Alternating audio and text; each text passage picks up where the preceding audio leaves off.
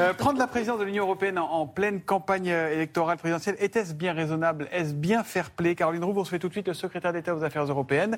C'est Clément Beaune. Bonjour et bienvenue à tous les deux. Bonjour Clément Beaune. Bonjour. Le président de la République a été donc reçu par euh, Vladimir Poutine hier soir. L'entretien a duré plus de cinq heures. Est-ce que cette visite a permis une avancée vers la désescalade, ce qu'était venu chercher le président oui, je crois, il faut être prudent, mais maintenant on sait après euh, cette discussion, qui est venue après beaucoup de discussions préparatoires au téléphone, notamment entre le président Poutine et le président de la République, qu'il y a euh, un chemin possible pour éviter un conflit, c'est le but, et pour construire une désescalade. Cela prendra du temps, c'est le début d'un processus. Il y a encore beaucoup de risques. Une présence militaire russe euh, aux portes de l'Ukraine qui reste extrêmement forte et extrêmement préoccupante. C'est aussi pour ça que le président se rend désormais à Kiev. Mais euh, cet espoir de dialogue existe. Et hier, cela a été matérialisé par l'initiative du président et cette visite à Moscou. Ça veut dire que l'hypothèse d'une intervention armée est moins probable ce matin, Clément Beaune? L'hypothèse d'un dérapage, d'une escalade est moins probable. Mais il faut être extrêmement euh, humble extrêmement concentré. Les risques demeurent très élevés. Je le disais, la présence militaire, plus de 100 000 soldats russes, des chars, présence maritime, aérienne, sont, est très importante aux frontières de l'Ukraine. Le président l'a dit d'ailleurs devant le président Poutine. Aucune hypocrisie euh, et euh, une grande concentration pour éviter la crise. Mais il y a une possibilité de désescalade, stabilisation de la situation d'abord, et des escalades qu'on va essayer de construire dans les prochaines semaines. Sur quoi se fait la négociation? Sur quoi se fait la discussion? Est-ce que l'hypothèse de ce qu'on appelle désormais une finlandisation euh, de l'Ukraine est le chemin qui semble privilégié par les Occidentaux, par la France sans doute, mais par Vladimir Poutine aussi?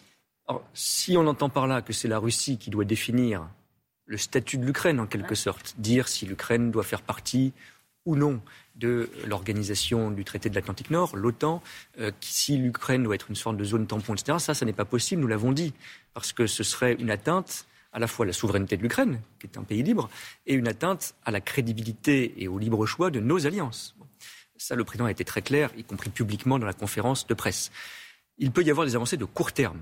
C'est d'abord ce dialogue qui a mhm. été manifesté par cette visite une réunion euh, qu'on appelle en format Normandie au niveau des conseillers des présidents dans les prochains jours, de nouveau pour discuter des accords de Minsk, c'est-à-dire de ceux qui permettent de stabiliser la situation Crimée-Donbass.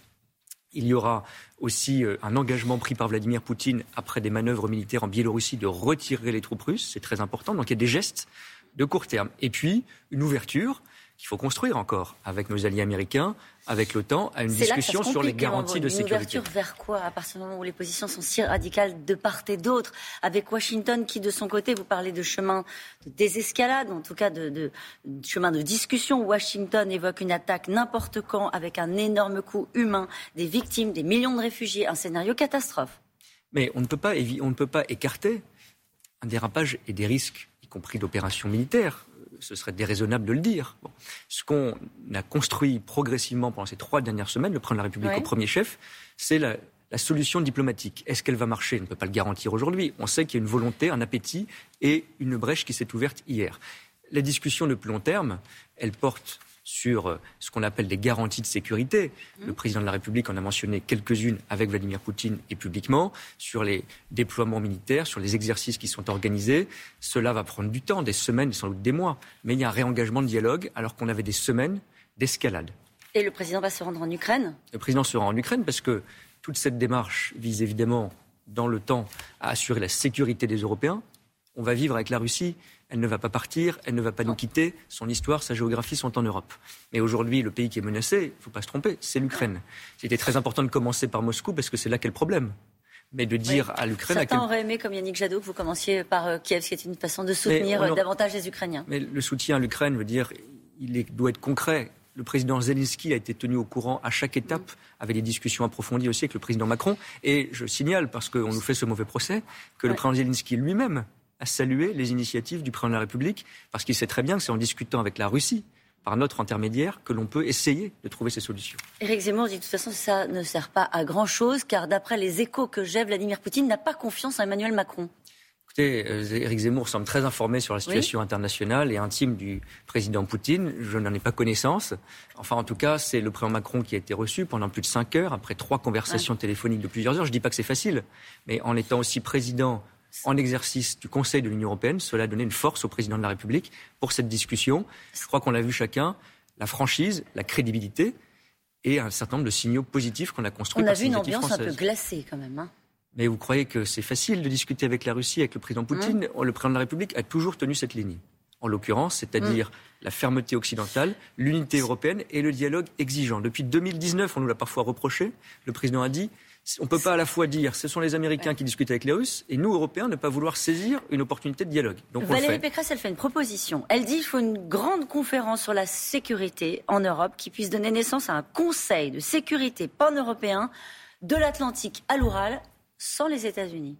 Mais il y a quelque chose qui a été écrit il y a 30 ans, Pécresse le sait, qui s'appelle l'OSCE, l'Organisation pour la sécurité collective en Europe. ça associe les Américains. C'est exactement cette idée d'avoir une conférence et une structure permanente pour discuter. C'est d'ailleurs un des canaux de discussion aujourd'hui avec la Russie. On peut créer des conférences, etc. Enfin, il faut des initiatives diplomatiques concrètes. Est-ce que la visite du président a été utile? Oui. Est-ce que le rôle de la France a été de construire... On saura plus tard si elle a été utile.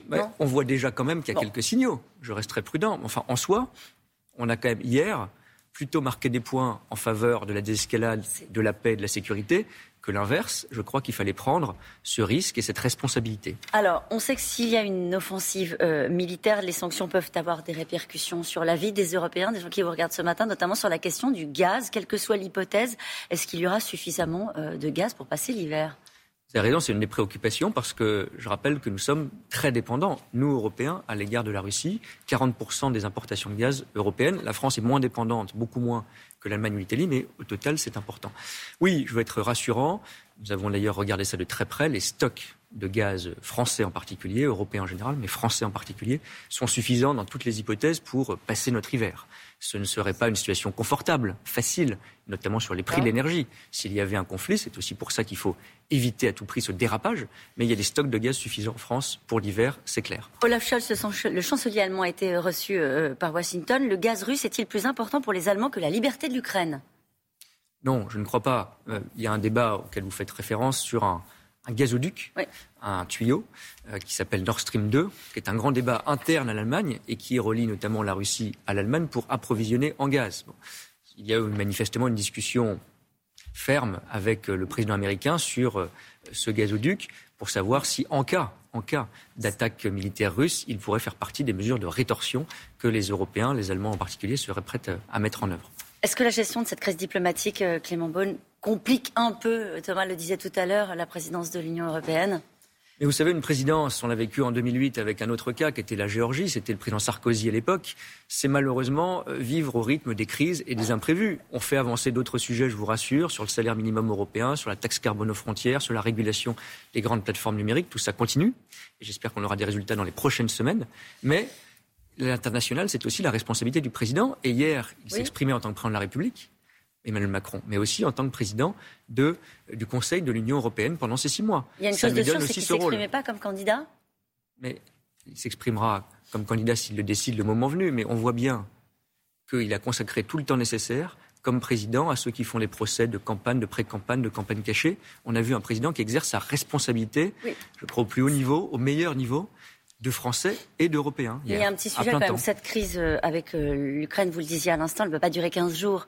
Euh, comment faire concilier un, agenda de candidat et un agenda de, chef de la diplomatie, chef des armées, euh, si ça se produit, au chevet d'une crise comme celle-ci? Si ça se produit, j'espère que ça va se produire, que le président entre en campagne. Ce n'est pas la première fois qu'il y a un président sortant dans une campagne électorale euh, qui exerce, et d'ailleurs ça existe dans toutes les grandes démocraties, qui exerce ses responsabilités, et il sait très bien, il y consacrera toute son énergie, s'il y avait un doute, il l'a démontré, à sa responsabilité de président de la République française, élu, qui fait son mandat jusqu'au mois d'avril. Clément Beaune, il est prêt.